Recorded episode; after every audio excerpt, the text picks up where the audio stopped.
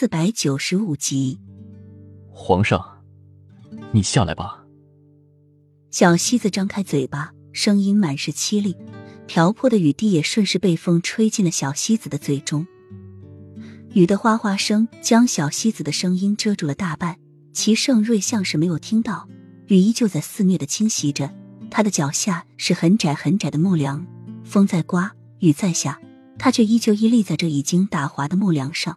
双手颓然而又无力的垂立在身体两侧，紧抿着的双唇任凭残暴的雨水也冲刷不开，眼眸疼痛到了极致。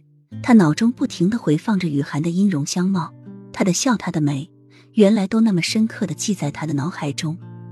他微笑的时候，哭泣的时候，悲伤的时候，开心的时候，都那么清晰而又深刻的在他脑中、眼前回放着。他真的错了，错的那么的离谱。雨涵，你可以重新回到我的身边吗？他真的好想他，从来没有停止过的思念，却在这一刻如潮水般铺天盖地的席卷过来。这个世界这么的冷漠，他的心是那么的空。他现在真的很需要他，无止境的需要，像一个孤儿迫切的需要一个母亲一样。只要他回来，他可以跪在地上向他忏悔。六年来，他的梦中不曾缺少过他，他的心里。一直都有个位置留给他，他想他，疯狂的想着，但是他压抑住。如今在这一刻，他彻底的爆发出来了。他原来是这么的爱他，这么的想念他。他后悔一直都不是那么信任他，他为什么总是误解他，一次一次的伤害他？伤害过后再去道歉。雨涵的心虽然是完好的，但是上面却布满一道道裂痕，那是他伤过他的痕迹。雨涵。